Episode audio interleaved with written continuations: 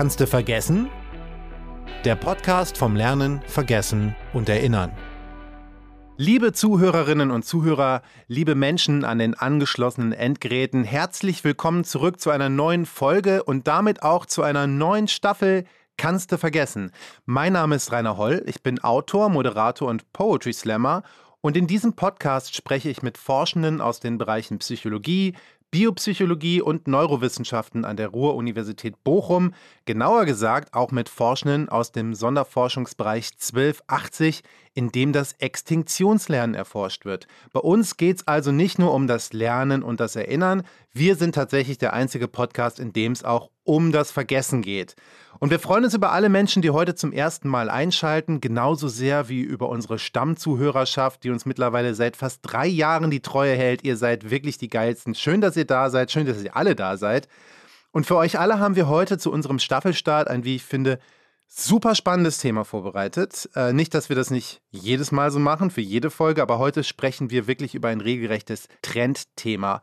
Wir reden über KI, neuronale Netze, Lernprozesse, Machine Learning und eben den Einsatz dieser Techniken in Forschung und Medizin. Und wenn ihr euch jetzt denkt, hä, ein Poetry Slammer redet über künstliche Intelligenz und Neurowissenschaft, das klingt ein bisschen weird. Ja, da habt ihr recht, aber das ist auch ein Vorteil, denn wenn ich verstehe, was die Forschenden hier von sich geben, dann habt ihr es wahrscheinlich auch verstanden. Und als zusätzliches Feature und Service meinerseits darf ich am Ende nochmal alles in Form eines klassischen Slam-Poetry-Gedichts zusammenfassen, äh, garantiert von mir und nicht von ChatGPT, das verspreche ich euch. Ich sitze aber wie immer natürlich nicht alleine heute Morgen hier im Studio. Ich habe zwei fantastische Gäste eingeladen. Und zwar sind das Nikolas Diekmann und Michael Kamp. Beide sind angeschlossen an das Institut für Neuroinformatik der Ruhr-Universität Bochum. Michael ist aber heute aus Bonn zu uns gestoßen tatsächlich. Das Institut für Neuroinformatik ist tatsächlich in sich schon super interdisziplinär. Es gibt Verbindungen zu ganz vielen Fachbereichen. Physik, Astronomie, Elektrotechnik, Mathe, Biopsychologie. Psychologie, aber eben auch zu uns, zu den Neurowissenschaften. Und über diese Schnittstelle wollen wir heute gemeinsam reden. Hallo Nikolas, hallo Michael, schön, dass ihr da seid. Hallo. Hallo. Glaubt ihr, jetzt vielleicht schon mal um eure Antennen zu testen, dass ich diese Anmoderation mit ChatGPT geschrieben habe oder ist sie von mir? Mein Bauchgefühl sagt mir nicht ChatGPT. ChatGPT hat so ganz komische Art, Sätze zu bauen. Die kann man auch in dem Satzbau finden. Also Ah, okay. Ich bin da nicht gut drin, aber ich würde behaupten. Hast ein Gefühl dafür? Ziemlich klar. Michael sagt nein, Nikolas.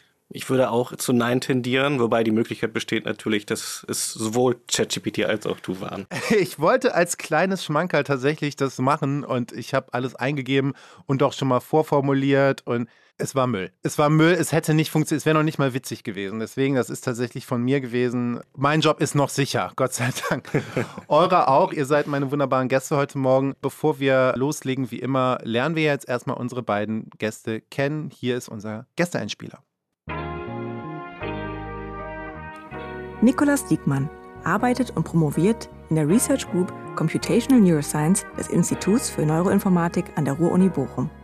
Im SFB 1280 erforscht er mit Hilfe von KI und sehr viel Rechnerleistung in der Fokusgruppe 01 die sogenannte Lerndynamik. Das heißt, er forscht mit seiner Gruppe an der Frage, wie sich Lernen und Lernerfolge von verschiedenen Spezies in verschiedenen Kontexten als Prozess bestimmen lassen. Besonders geht es dabei darum, wie Lernen und Extinktionslernen gemessen werden können, während sie stattfinden und welche Unterschiede es dabei zwischen Spezies und Individuen gibt. All das passiert in der Neuroinformatik mit Hilfe von künstlichen Agenten, die sich dank ihrer Gedächtnismodule erfolgreich konditionieren und trainieren lassen. Man kann sagen, Nikolaus Diekmann erforscht mit der Hilfe von virtuellen Robotern das Lernen, während es passiert. Michael Kamp ist Leiter der Research Group Trustworthy Machine Learning am Institut für KI in der Medizin des UK Essen und am Institut für Neuroinformatik der Ruhr-Uni Bochum. Er erforscht dabei, wie genau künstliche Intelligenzen arbeiten, lernen und zu ihren Ergebnissen kommen, mit dem Ziel, sichere und vertrauenswürdige KI-Anwendungen für den medizinischen und klinischen Bereich zu entwickeln. Michael Kamp promovierte 2019 an der Universität Bonn und arbeitete parallel zu seiner Forschung als Berater und Wissenschaftler in der Privatwirtschaft. Er war unter anderem Data Scientist am Fraunhofer Institut für intelligente Analyse und Informationssysteme und Research Fellow an der Monash University in Australien. 2021 forschte er als Postdoc am Helmholtz Zentrum für Informationssicherheit. Vor seiner wissenschaftlichen Arbeit beschäftigte sich Michael Kamp vor allem praktisch mit seinen Themen.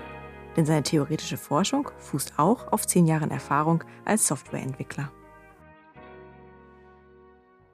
Wir reden heute über KI, wir reden über maschinelles Lernen. Das ist tatsächlich ein wirkliches Trendthema. Man könnte eigentlich sagen, was da in den letzten Jahren passiert ist. Also für uns Anwender auf der Anwenderseite ist mehr oder weniger disruptiv. Es verändert irgendwie die Art, wie wir arbeiten, wie wir denken, wie wir mit Technik umgehen es hat wirklich einen regelrechten Boom erfahren. Deswegen vielleicht erstmal vorab, bevor wir tiefer einsteigen, wie ist das für euch? Merkt ihr diesen Boom auch in eurem Forschungsalltag? Ihr arbeitet ja nicht erst seit gestern mit diesen Technologien, aber jetzt wissen irgendwie mehr Leute oder haben das mehr Leute auf dem Schirm. Hat sich für euch was verändert? Vielleicht fangen wir bei dir an, Michael.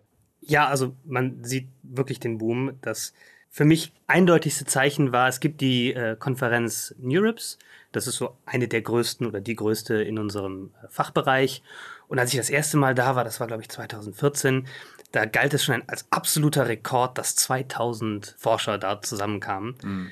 Und wir sind mittlerweile bei, äh, ich meine sogar mit äh, äh Industrievertretern und Presse 12.000 Leuten auf einer Fachkonferenz für Machine Learning. Das ist äh, völlig abgefahren. Es geht dahin, dass in bestimmten Jahren Unternehmen Partys organisiert haben auf einer Machine Learning Konferenz.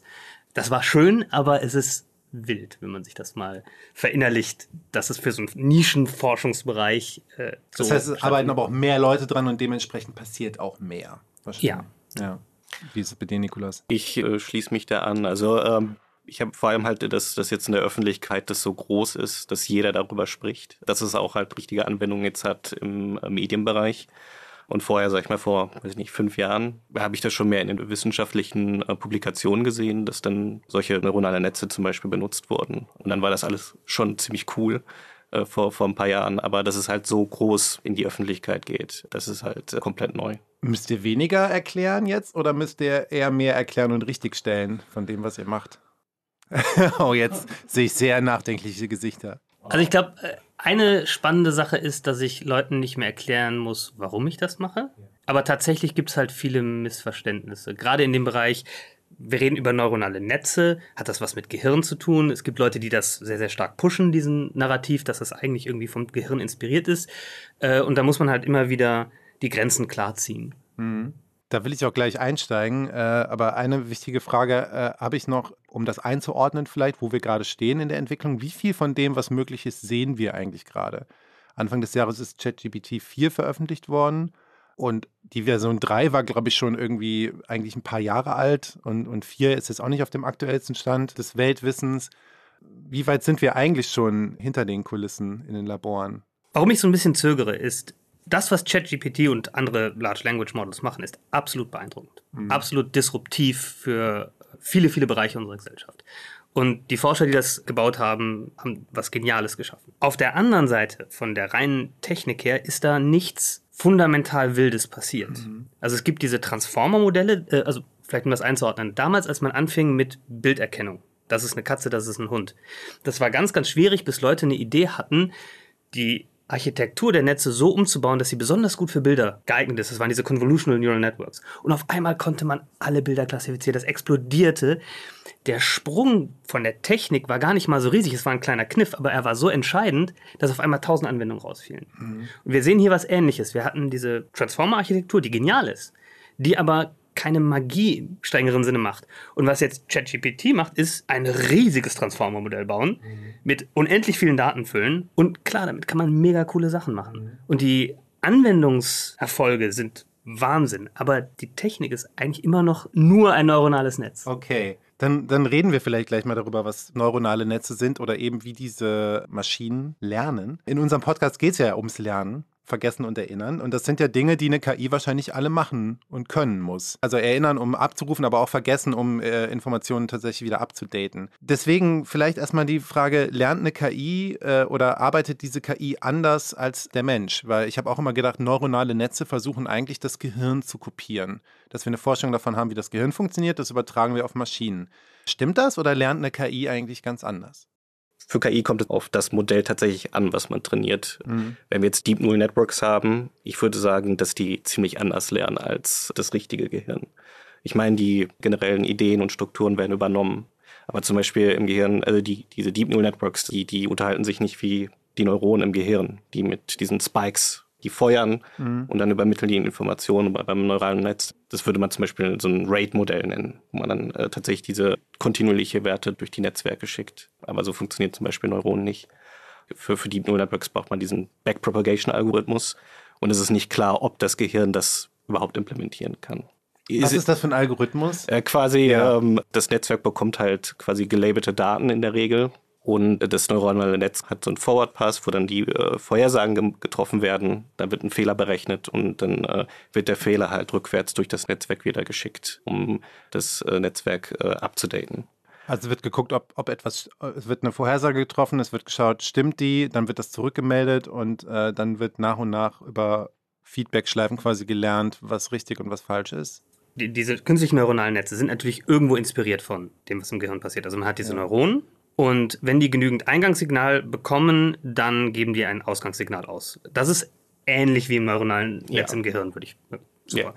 Und dann hat man Verbindungen zwischen den Neuronen. Das ist ähnlich wie die Synapsen in unserem Gehirn. Und die sind entweder stärker ausgeprägt, dann äh, verstärken die oder leiten ein Signal gut weiter, oder sie sind schwächer ausgeprägt, dann leiten sie ein Signal schlecht weiter. Auch das ist, glaube ich, relativ ähnlich noch wie im Gehirn halbwegs. Wobei ich glaube, man weiß gar nicht, was genau auf den Synapsen passiert. Es ist, äh, ist auch nicht wirklich mein Fachgebiet. ähm, wie, wie die, diese Kommunikation funktioniert, ist wesentlich komplexer als, ähm, sag ich mal. Strom, da wird kein Strom geschickt oder so. Und wie jetzt so ein neuronales Netz eine Vorhersage macht, ist, dass man, also nehmen wir mal zum Beispiel Bilder. Wir ja. haben ein Bild von einer Katze, das hat 10.000 Pixel. Dann haben wir 10.000 Eingangsneuronen, die bekommen als Signal den Wert des Pixels und geben dieses Signal dann über die Ausgangssynapsen ja. weiter. Man nennt das auch nur Gewichte, weil es im Endeffekt ist es nur eine Zahl, die angibt, wie stark das Signal verstärkt oder abgeschwächt wird, an die nächsten Neuronen. Die kriegen dann von allen ihren Eingangsgewichten ein Signal. Dann wird geschaut, geht das über einen gewissen Grenzwert und dann feuert es entsprechend entweder stark oder eben gar nicht. Und so propagiert sich das Signal durch, bis es an die Ausgangsschicht kommt. Die hat Anzahl Klassen viele Neuronen in dem Beispiel. Also sagen wir äh, eins für Hund, eins für Katze, eins für äh, Feuerwehrauto. Und das Neuron, was am stärksten feuert, sagen wir das Feuerwehrautoneuron, ist dann unsere Vorhersage. Mhm. Und jetzt passiert genau das, was Nikolas gesagt hat. Wir schauen, wie viel Fehler hat das gemacht? Wenn es nämlich in Wirklichkeit eine Katze war, dann hätte nicht das Feuerwehrauto 0,8 sein sollen, sondern eigentlich 0 und das für Katze hätte 1 sein sollen und nicht 0,3. Dann schauen wir, wie viel Fehler macht jedes Neuron. Und dann müssen wir für dieses Neuron alle Eingangsgewichte so anpassen, dass es in der nächsten Runde beim gleichen Input weniger Fehler macht. Wie mache ich das? Naja, ich gucke mir die Ableitung des Fehlers an und das gibt mir die Richtung, in die ich jedes einzelne Gewicht ändern muss, entweder verstärken oder abschwächen, an und das kann ich dann machen. Jetzt gehe ich in die, in die Schicht davor und nehme mir ein Neuron und sage, wie viel hat das denn jetzt zum Fehler beigetragen? Naja, es hat für mhm. jedes der Ausgabeneuronen ein bisschen zum Fehler beigetragen, nämlich abhängig davon, wie viel Fehler das Neuron gemacht hat und wie viel Gewicht sozusagen zu mir gekommen ist. Habe ich fast gar kein Gewicht zu dem Neuron, dann bin ich auch nicht groß verantwortlich, weil war ja nicht mhm. mein Signal, was den Mist gebaut hat. Mhm. Ist da viel Gewicht, muss ich das ändern. So weiß dann jedes Neuron in der Schicht davor, wie viel Fehler es gemacht hat und wir können den gleichen Schritt nochmal machen mhm. und die Gewichte davor anpassen. Und das ist genau dieser Backpropagation-Algorithmus, also man nimmt den Fehler und propagiert den zurück. Okay. Das ist jetzt eine sehr biologisch inspirierte Sicht auf den Algorithmus. Ja, weil man, wenn ihr Michael gerade gesehen hättet, der hat sehr viel mit den Händen nämlich gezeigt, man kann sich das wirklich wie Schichten vorstellen. Es passiert im Computer, aber es wird wie so ein wirkliches Netz aus Informationsleitungen in genau. dem Programm gespannt. Also ein Grund ist, dass man neuronale Netze typischerweise in Schichten organisiert, weil ja. es dann einfacher ist. Sobald man wildere Verbindungen durch das Netz baut, und das geht, es gibt sowas Einfaches wie Skip Connections, wo man mal eine Schicht vielleicht überspringt. Ja. Das kann man noch gut machen. Sobald man ein Signal vom Ende wieder zurückleitet, mhm. wird es kompliziert, dann wird das Ganze rekurrent und ein, eine Eingabe, die ich jetzt mache, hat Auswirkungen auf die nächste und übernächste und dann wird es sehr, sehr schwer, die Dinger zu trainieren, ist aber wohl näher an dem, was unser Gehirn macht. aber eine andere Sicht, und das ist, glaube ich, eine Sicht, die super wichtig ist, ist die mathematische. Und zwar, man kann das Ganze auch von einer ganz nüchternen Sicht betrachten und sagen, naja, wir haben eine Funktion. Die kriegt eine Eingabe, die macht eine Ausgabe und die parametrisieren wir mit den Gewichten. Das sind einfach nur die Parameter unserer Funktion, so wie man ein Polynom angibt über die Gewichte an den x hoch 3 und x Quadrat und so weiter. Und die wollen wir lernen. Mhm. Und wenn man das so nüchtern betrachtet, dann ist es eigentlich völlig egal, ob das darunter als neuronales Netz dargestellt wird oder wie auch immer. Es ist eine Funktion, die wir lernen wollen. Wir wissen, dass jede Konfiguration der Gewichte gibt einen gewissen Fehler, wie gut das Netz ist. Bestimmte geben sehr, sehr hohen Fehler, andere geben sehr geringen Fehler. Und dann kann man sich diese Oberfläche wie so, ein, wie so eine Berg- und Tallandschaft vorstellen, mhm. wie die Alpen. Und äh, Gipfel sind immer schlecht, weil da macht man großen Fehler. Täler sind gut, da wollen wir hin. Und die Frage ist, wir, wir fangen irgendwo an, mit einem zufälligen Punkt, und wollen jetzt in das tiefste Tal. Und dann sind wir eigentlich bei einem klassischen Optimierungsproblem, dass wir nämlich von irgendeinem Punkt in das tiefste Tal wollen. Und so kann man das Ganze auch betrachten.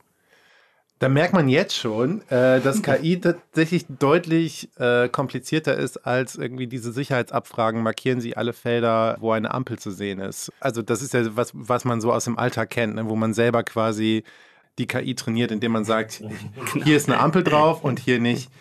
Ich würde jetzt gerne mal einsteigen in die Möglichkeiten, die das eigentlich bietet und in die Probleme, die wir heute noch haben. Denn wir haben von Bilderkennung gesprochen und ist das eine Katze, ist das ein Hund? Jetzt könnte man aber in der Medizin natürlich sagen, wir haben hier irgendwelche Scans vom Gehirn und wir können fragen, ist das Krebs oder ist das kein Krebs? Das ist ja so, was man immer häufiger auch mitbekommt, dass das in der Zukunft tatsächlich eins der Einsatzgebiete sein kann. Aber wir haben gerade schon gehört, es wird sehr, sehr kompliziert, recht schnell und auch schwer nachzuvollziehen, wie die KI was entscheidet oder warum sie das entschieden hat. Und das ist, glaube ich, Michael, auch so ein bisschen äh, dein Forschungsfeld, ne? dass, dass man, ja, weil die Frage ist ja, warum wird KI noch nicht flächendeckend eingesetzt in der Medizin? So, da gibt es ja anscheinend noch Probleme. Genau, der Wunsch ist sehr groß und alle Beteiligten wollen KI einsetzen, weil sie das Potenzial sehen. Und tatsächlich sind Bildklassifikatoren, die auf MRT-Scans oder auf äh, CT-Scans Tumore finden, sehr, sehr gut. Praktisch. Ja. Aber, und das ist genau der richtige Punkt, am Ende muss ein Arzt entscheiden, ob er jemanden aufschneidet und diese Entscheidung muss er begründen und er ist verantwortlich dafür. Und die Begründung, die schwarze Box hat gesagt, ich soll das machen, die macht keinen glücklich. Okay. Und die ist auch hm. rechtlich vermutlich nicht haltbar. Und die Frage ist, wie können wir dazu kommen, KI verantwortungsvoll einzusetzen und sie auch vertrauenswürdig zu machen? Hm. Und da gibt es mehrere Ideen. Eine Idee ist, dass man die Entscheidung erklärbar macht. Es gibt in der Machine Learning Community ganz viele Modelltypen, die inhärent erklärbar sind. Und eines der einfachsten ist ein Entscheidungsbaum. Ja, also wenn ich wissen will, hat Michael Kamp Diabetes, dann frage ich, ist der BMI größer 35? Ja ist sein Blutdruck kleiner irgendwas. Also ich habe eine Reihe von Abfragen und am Ende komme ich raus, gut, äh, hat keine Diabetes oder hat Diabetes. Wie ein Doktor das machen würde. Im Prinzip wie ein Doktor das machen würde, nur dass man diese Decision Trees eben datengetrieben lernt. Ja. Das heißt, man muss sich jetzt nicht auf Erfahrung äh, verlassen, sondern kann aus den Daten ja. ableiten, was sind die besten Fragen. Und das ist erklärbar und auch damit nachvollziehbar. Mhm. Ein Doktor kann sagen, ah ja, okay, das verstehe ich, Deswegen mache ich diese Entscheidung, da, da, da stehe ich hinter. Bei einem neuronalen Netz geht das nicht mehr, weil das so komplex und hoch nicht linear ist, dass wir gar nicht mehr sagen können, welches Input-Feature hat eigentlich dazu geführt, dass am Ende eine Vorhersage kommt. Und es gibt Versuche, Erklärungen für so neuronale Netze zu finden, aber das ist extrem schwierig, eben weil die so nicht linear sind. In der Vorbereitungsmail hast du von Voodoo sogar gesprochen. An Voodoo grenzt, das zu verstehen. Ja, ähm, es ist tatsächlich so, dass also die klassische, äh, das klassische Machine Learning eigentlich immer sehr theoriegetrieben war. Also mhm. Also man hat dann erst versucht, äh, mathematisch zu verstehen, was passiert und dann entsprechend Modelle gebaut und hatte dann auch starke mathematische Garantien und hat wirklich verstanden, was im Hintergrund passiert. Da gab es immer noch so eine kleine Voodoo-Komponente, wie setze ich meine Hyperparameter und äh, wenn da Leute gut waren, dann hatte man das Gefühl, die haben im Hintergrund einen Huhn geschlachtet. Ähm, aber nee, die hatten einfach Erfahrung. Bei neuronalen Netzen ist das schlimmer. Hm. Und es gibt einen gewissen Streit auch in der Community darüber, ob man tatsächlich dieses theoretische Verständnis braucht oder ob man eher einfach nur gute Arbeit, also gute Ergebnisse produzieren sollte. Das Ganze ist sogar mal eskaliert 2017. Da gab es den Test of Time Award Talk von Ali Rahimi, kann ich sehr ans Herz legen. Der war super spannend und, und äh, ja. humoristisch, hat aber zu einer riesen Kontroverse geführt, weil er sagte, wir brauchen mehr Theorie. Und einige absolute Pioniere des Machine Learnings oder des Deep Learnings haben gesagt, nee, wir brauchen mehr gute Anwendungen. Und äh, das ist ein, ein konstanter Streit, den wir haben. Und bei den Erklärungen kommt man dann auch ganz schnell an die Grenzen, weil wenn man sagt, ich versuche zu erklären, was ein neuronales Netz macht, das ist aber so eine hochkomplexe Maschine, wie will ich das denn machen? Es gibt Leute, die sagen, naja, ich, ich lerne so ein, so ein Decision Tree, so ein einfaches Modell, was für einen Teilbereich meiner Daten zumindest ähnliche Vorhersagen macht und sagt, das ist eine Erklärung. Aber philosophisch muss man sich fragen, ob das wirklich eine Erklärung ist, weil wenn es eine wäre, müsste man ja das neuronale Netz durch eine Reihe von diesen Decision Trees einfach ersetzen können. Kann man aber nicht. Also irgendwie machen die noch was anderes. Ganz dumm gefragt, kann man nicht eine andere KI kreieren, die erklärt, wie die KI zu der Entscheidung kommt? Ja, aber da kommen wir so ein bisschen an das Problem, was auch ChatGPT hat. Die wird trainiert, etwas zu erklären, ohne zu wissen, was sie wirklich tut. Okay. Die, die wird trainiert, eine gute Erklärung zu geben, die uns Menschen zufriedenstellt. Okay. Ob die was mit der tatsächlichen Wahrheit zu tun hat, ist unheimlich schwer zu prüfen. Äh, aber äh, das ist ja trotzdem euer Ziel, Trustworthy AI, weil wir eben in der Medizin ja, genau, wie du schon gesagt hast, der, äh, die, die Person, die dann äh, einer Menschen aufschneidet, muss diese Entscheidung treffen und vertreten können. Kannst du vielleicht ganz kurz sagen, wie ihr das denn macht, wie ihr jetzt diesen Trust erhöht? Ein Ziel, das wir haben, ist bessere mathematische Garantien über das Verhalten von neuronalen Netzen zu geben.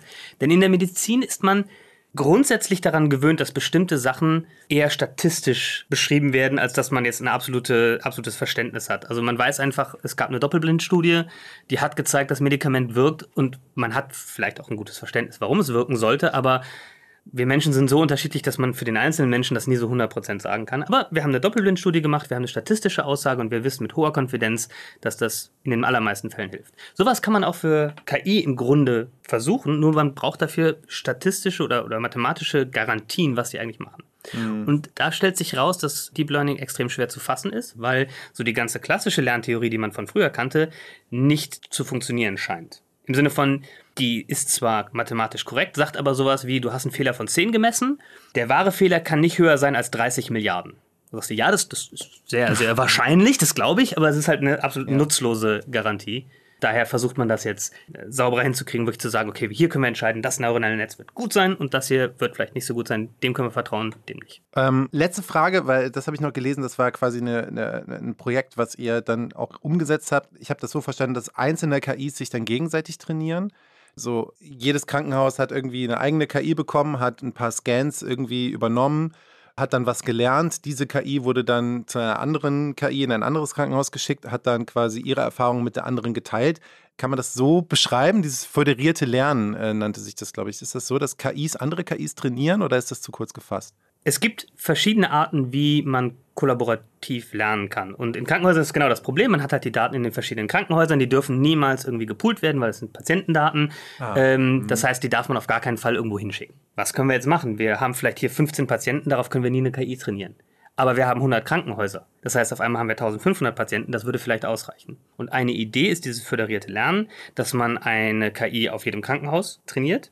Die Parameter dieser KI, also die Gewichte der neuronalen Netze, die kann man zentralisieren. Und dann muss man die verdüdeln, sodass was Besseres rauskommt. Und hier ist dann die Frage, wie macht man das? Da gibt es verschiedene Verfahren. Äh, eines der einfachsten ist, wir mitteln einfach die Gewichte, weil im Mittel wird das schon alles halbwegs funktionieren. Das Ganze machen wir ein paar Mal, vielleicht so 100, 200, 2000.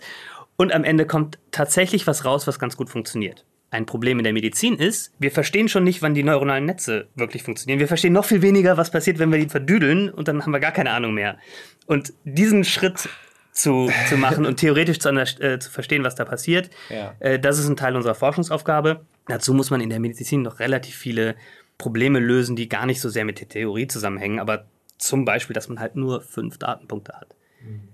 Föderiertes Lernen kommt eigentlich eher aus so Ad Prediction auf Google Handys, da hat man Millionen von Trainingsbeispielen auf jedem Handy. Das ist kein Problem, wenn man aber wirklich nur fünf hat. Ja. Dann führt das die Methode an die Grenze. Und das sind so praktische Probleme, die wir versuchen zu lösen. Wow, okay. Äh, das ist so, man sieht, ähm, ob ich mir jetzt meine Anmoderation hier mit ChatGPT schreiben kann oder nicht. Äh, das Feld ist deutlich weiter und ihr habt auf jeden Fall noch sehr viel Arbeit vor euch. Äh, bevor wir jetzt darüber sprechen, wie KI tatsächlich auch uns in der Forschung heute helfen kann, äh, um unser eigenes Lernen besser zu verstehen, machen wir jetzt eine kleine Pause und für euch gibt es wie immer unseren Neuro-Shortcut. Wusstest du schon, dass du selbst wahrscheinlich schon hunderte Male künstliche Intelligenz trainiert hast, ohne es zu bemerken? Wenn du dich online irgendwo einloggen willst, stößt du manchmal auf eine kleine Aufgabe, die du vorher erledigen sollst.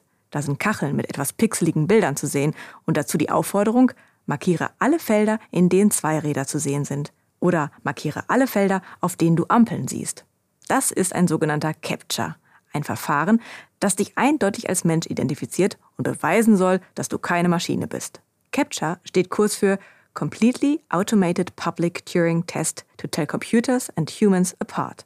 Der Turing-Test, von dem das Wort CAPTCHA sich ableitet, ist ein Test des Mathematikers Alan Turing, den eine künstliche Intelligenz bestehen muss, um als kognitiv ebenbürtig mit menschlicher Intelligenz zu gelten. Die menschliche Bild- und Mustererkennung ist Stand Juli 2023 in manchen Bereichen noch immer dem maschinellen Auslesen überlegen. Und das macht sich zum Beispiel Google zunutze.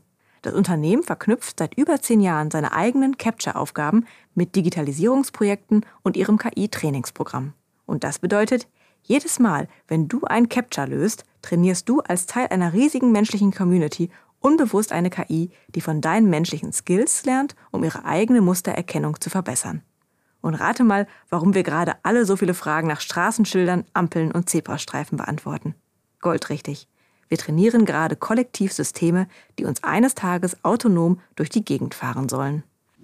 So, wir reden hier immer noch über künstliche Intelligenz und wir hatten es ja heute schon häufiger von ChatGPT. Es ist ja tatsächlich auch nur eine von sehr, sehr vielen Anwendungen, die gerade äh, zugänglich geworden ist in den letzten zwei Jahren. Und ich als Kreativschaffender bin auch in so einer Bubble drin, wo immer wieder dann gefragt wird, mein Gott, werden wir jetzt alle ersetzt und so.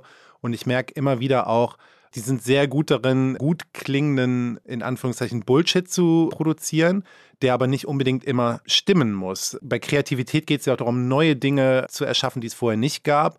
Und viele dieser KIs nehmen einfach Dinge, die vorher schon existieren und setzen sie in so einen neuen Kontext. Und wahr und falsch ist da auch irgendwie immer nochmal so eine Frage. Wenn wir jetzt aber darüber reden, wie wir KI in der Forschung einsetzen, dann ist halt die Frage, ob etwas stimmt oder nicht stimmt, schon sehr, sehr wichtig. Und äh, da stellt sich mir natürlich die Frage, inwieweit KI euch da jetzt hilft, Nikolas, um zum Beispiel das Lernen bei Menschen besser zu verstehen oder bei Tieren, das biologische Lernen, sage ich mal ja, an dieser ja. Stelle. Und ähm, ja, vielleicht kannst du mal ähm, erörtern, wo ihr da schon KI einsetzt und wie die euch helfen kann und wie, ob ihr den trauen könnt. ja, genau. Also was wir speziell machen in dem Projekt F01 ist Modelle zu benutzen, um Verhalten zu erklären und speziell das tatsächliche Verhalten von Trial zu Trial, also tatsächlich die Dynamiken des Lernens. Und der Typ von Modellen, die wir benutzen, liegen im Bereich Reinforcement Learning. Das ist ein bisschen anders zu dem, was wir vorhin besprochen haben, was Supervised Learning ist. Im Reinforcement Learning haben wir ein Modell, das Aktion ausführen kann. Und dieses Modell wir, bezeichnen wir als Agenten in der Regel. Ja. Und das einzige Feedback, was dieser Agent bekommt, ist Belohnung oder Bestrafung was, was dieser Agent letztendlich versucht zu lernen, ist einfach nur das beste Verhalten quasi. Wie kann ich am meisten Belohnung erhalten oder am wenigsten Bestrafung erhalten? Was ist die Aufgabe, die dieser Agent durchführen muss? Kommt drauf an, was wir modellieren wollen. Zum Beispiel ähm, im räumlichen Navigieren mhm. ähm, haben wir vielleicht ein Ziel, ein Ziel, was der Agent erreichen muss.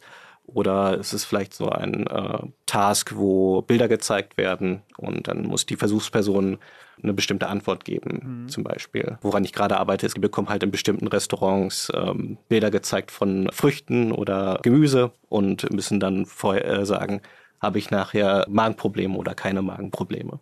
Die entsprechen, ob das richtig ist oder falsch ist, bekommen die dann Feedback. Und das ist zum Beispiel eine Sache, die wir versuchen zu modellieren. Ja. Und ähm, was für mich sehr interessant ist, ist halt dann zu gucken in das Modell rein, ähm, welches Modell kann am besten dieses Verhalten nachstellen, welche Lernparameter sind da drin zum Beispiel.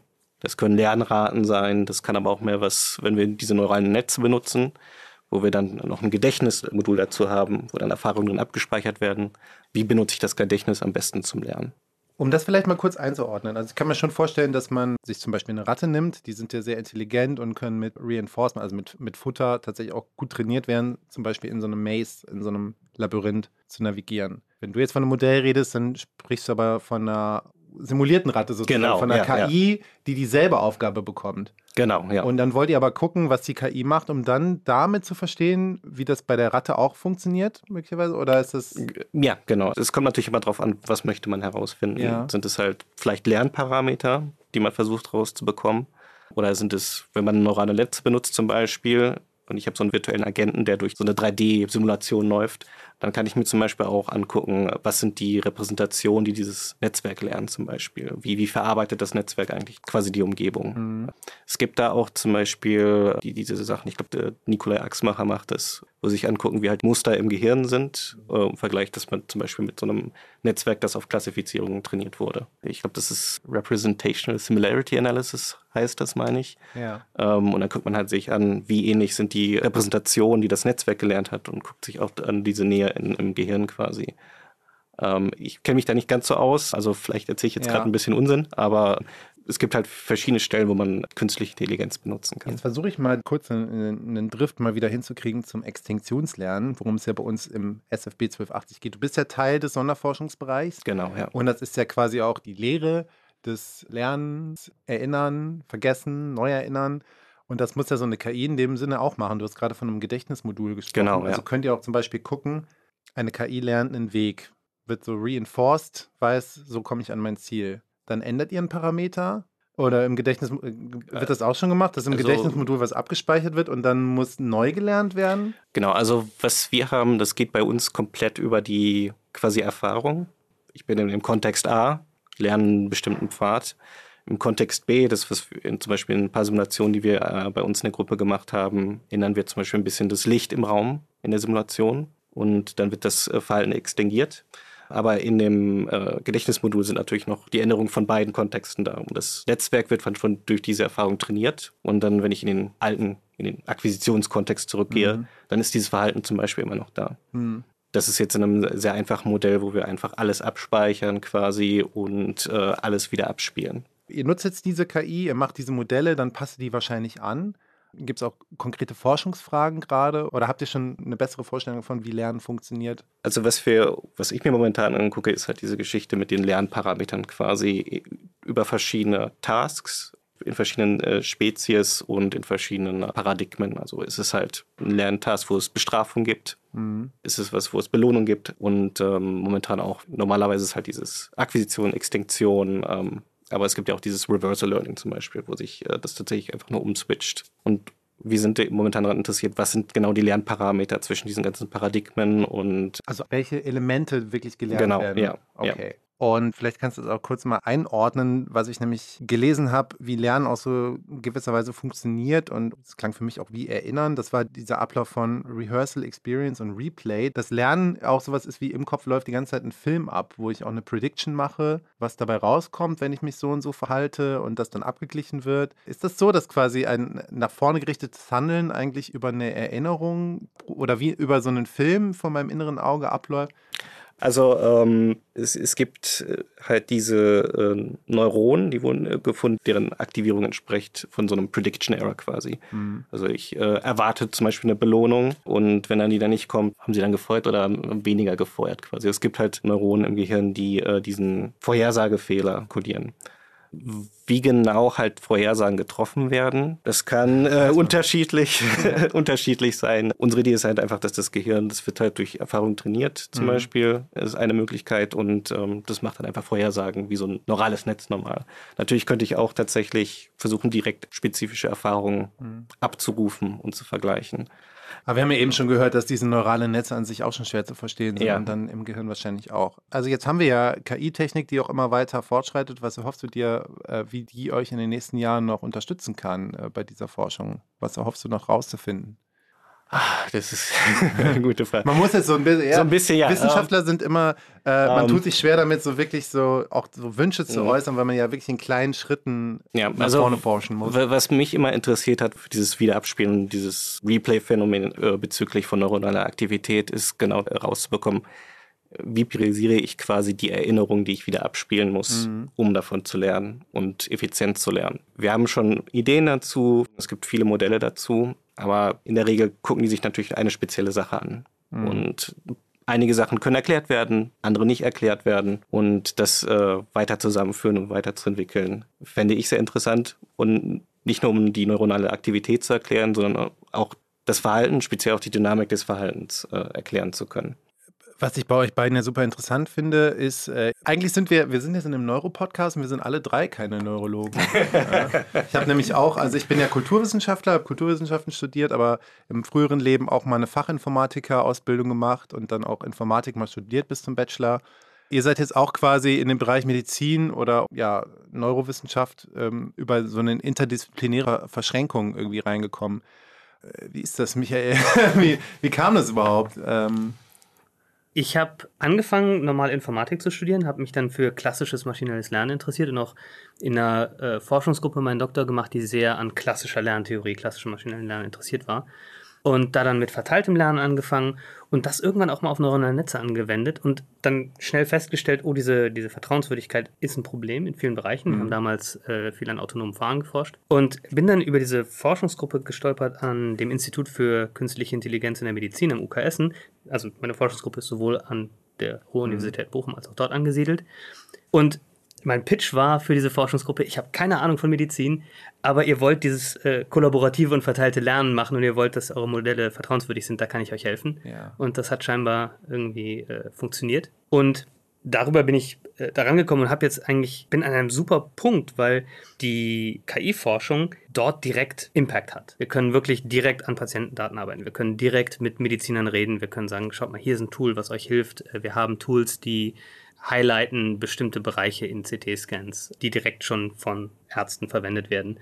Und das fühlt sich ganz gut an, wenn man Sachen macht, die mhm. Leuten echt helfen.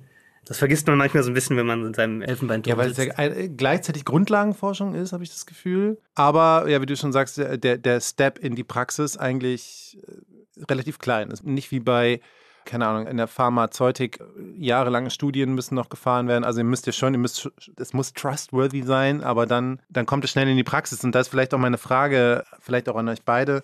Was werden wir vielleicht auf eure Bereiche, aber wenn ihr euch traut, auch Aussagen zu treffen, im größeren Kontext, was können wir in den nächsten Jahren erwarten, wovon wir vielleicht noch nicht zu träumen wagen? Ich glaube, wir werden ein paar sehr spannende Entwicklungen machen, von denen manche super positiv und manche vielleicht nicht so positiv sein werden. Ein Teil ist, dass wir viele Unterstützungs-KIs bekommen in ganz vielen Bereichen. Und das ist super. Ja, wenn ein Arzt einfach, ein Patient kommt rein und er sieht auf seinem Monitor direkt, oha, wir haben mal die KI drüber laufen lassen, Vielleicht sollte man einen Test auf Diabetes machen, vielleicht einen Test auf Nierenversagen. Und das ist extrem hilfreich. Ja. Das ist auch nicht so kompliziert oder kritisch, weil am Ende hat der Arzt immer noch die Verantwortung. Wir werden auch sehen, dass KI in vielen anderen Bereichen Aufgaben übernimmt, die vielleicht problematischer sind. Ich glaube, die Bildzeitung hat gesagt, dass sie jetzt irgendwie einen Teil ihrer Redakteure feuert und durch ChatGPT ersetzt. Das kann nur besser werden. Ähm, aber das ist natürlich ein Problem und das ist auch in sehr äh, in Berufen, von denen man früher nie gedacht hat, dass sie automatisiert werden können. Ja. Äh, dass halt ein Anwaltsbrief oder ein ja. einfacher Vertrag mittlerweile automatisch aufgesetzt werden kann. Man wird immer noch Anwälte brauchen, weil man braucht einen, der am Ende darüber schaut, aber man braucht halt vielleicht nicht mehr zehn, sondern nur noch einen. Und das ist extrem disruptiv. Ein weiteres Problem ist, dass wir auf einmal Sachen generieren können. Das, also diese Generative AI ist eine Riesenchance und ein Riesenproblem. Wir können Bilder, Videos und Texte generieren. Mein Journey Audio. ist wirklich insane. Ja. Absolut. äh, aber das ist auch ein Riesenproblem für Missinformation. Ja. Weil bisher gibt es halt den Crazy Uncle on Facebook, der ab und zu mal Unsinn schreibt. Und jetzt mhm. haben wir einen Crazy Uncle on Facebook on Steroids. Eine KI, die das in hundertfach produziert ja. oder in Millionenfach. Und wir können es fast nicht nachprüfen. Es war ja schon immer so, dass Bullshit viel schwerer ist zu entlarven, als ihn zu produzieren. Und jetzt ist quasi die Kosten fürs Produzieren sind null. Wir brauchen quasi ganz neue Soft Skills im Umgang. Also die Soft Skills, die viele eh schon nicht hatten im Umgang mit neuen Medien, jetzt nochmal äh, multipliziert. Ja, ich glaube, das ist eine gesellschaftliche Aufgabe. Ja. Siehst du das, Nikolas? Äh, ich sehe das ganz genauso. ähm, äh, ich denke, das wird auch vor allem, weil die, diese Modelle werden mit Daten trainiert, die wir produzieren. Mhm. Und ich denke, das, das äh, zeigt einfach nochmal für die Gesellschaft, dass wir wirklich starke Regulierungen zum Beispiel brauchen. Wie werden Daten gehandelt mhm. oder auch, wie gehen wir mit der Sicherheit um? Ich meine, für mich ist es schon mehr oder weniger Standard, dass ich erstmal annehme, jede E-Mail, die ich bekomme, erstmal skeptisch sein. Aber ja. und, okay. ähm, und jetzt mit ChatGPT wird das halt dann nochmal etwas schwieriger. Vielleicht wird es immer noch ein kleinerer Teil sein der Gesamtbevölkerung, die darauf reinfällt. Mhm. Aber das, das ist ja okay für die, die diese Scams quasi machen was ich an dem heutigen Gespräch dann interessant finde und auch eine Entwicklung für auch Einsatz von KI in der Forschung, in der Medizin. Daran zeigt sich, finde ich, sehr exemplarisch, wie essentiell das mittlerweile geworden ist, dass Menschen aus den verschiedensten Forschungsrichtungen und Fachbereichen eigentlich zusammenarbeiten müssen, um diese komplexen Modelle zu erarbeiten und damit umzugehen, weil äh, wir brauchen diese, diese Menschen aus der Informatik, das hat einen gesellschaftlichen Impact. Wir reden aber über Anwendung in Forschung und Medizin. Also da kommt, finde ich, ganz viel zusammen und ich glaube, das wird in Zukunft noch mehr werden, diese Verschrankungen. Okay, das heißt, mit welchem Gefühl gehen wir jetzt hier raus? Also mehr positiv als skeptisch, oder?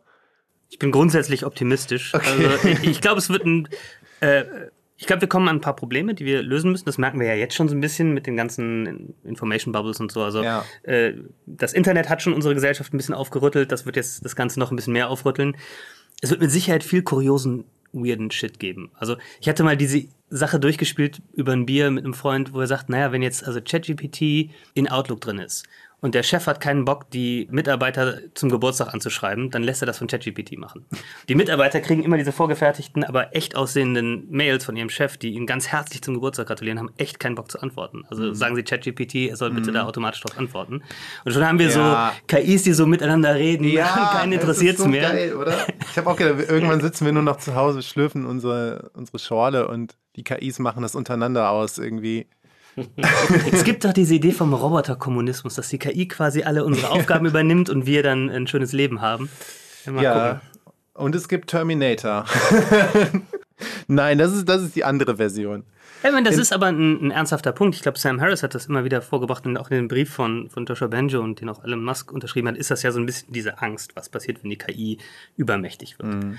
Und ich glaube, dass grundsätzlich diese Angst berechtigt ist. Wenn man irgendwann mal eine KI baut, die General Intelligence hätte, mhm. dann würde die uns sehr, sehr schnell äh, übertrumpfen und dann auch schneller wachsen, als wir das irgendwie handhaben können. Ich glaube nur, dass wir davon noch weit entfernt sind und ja.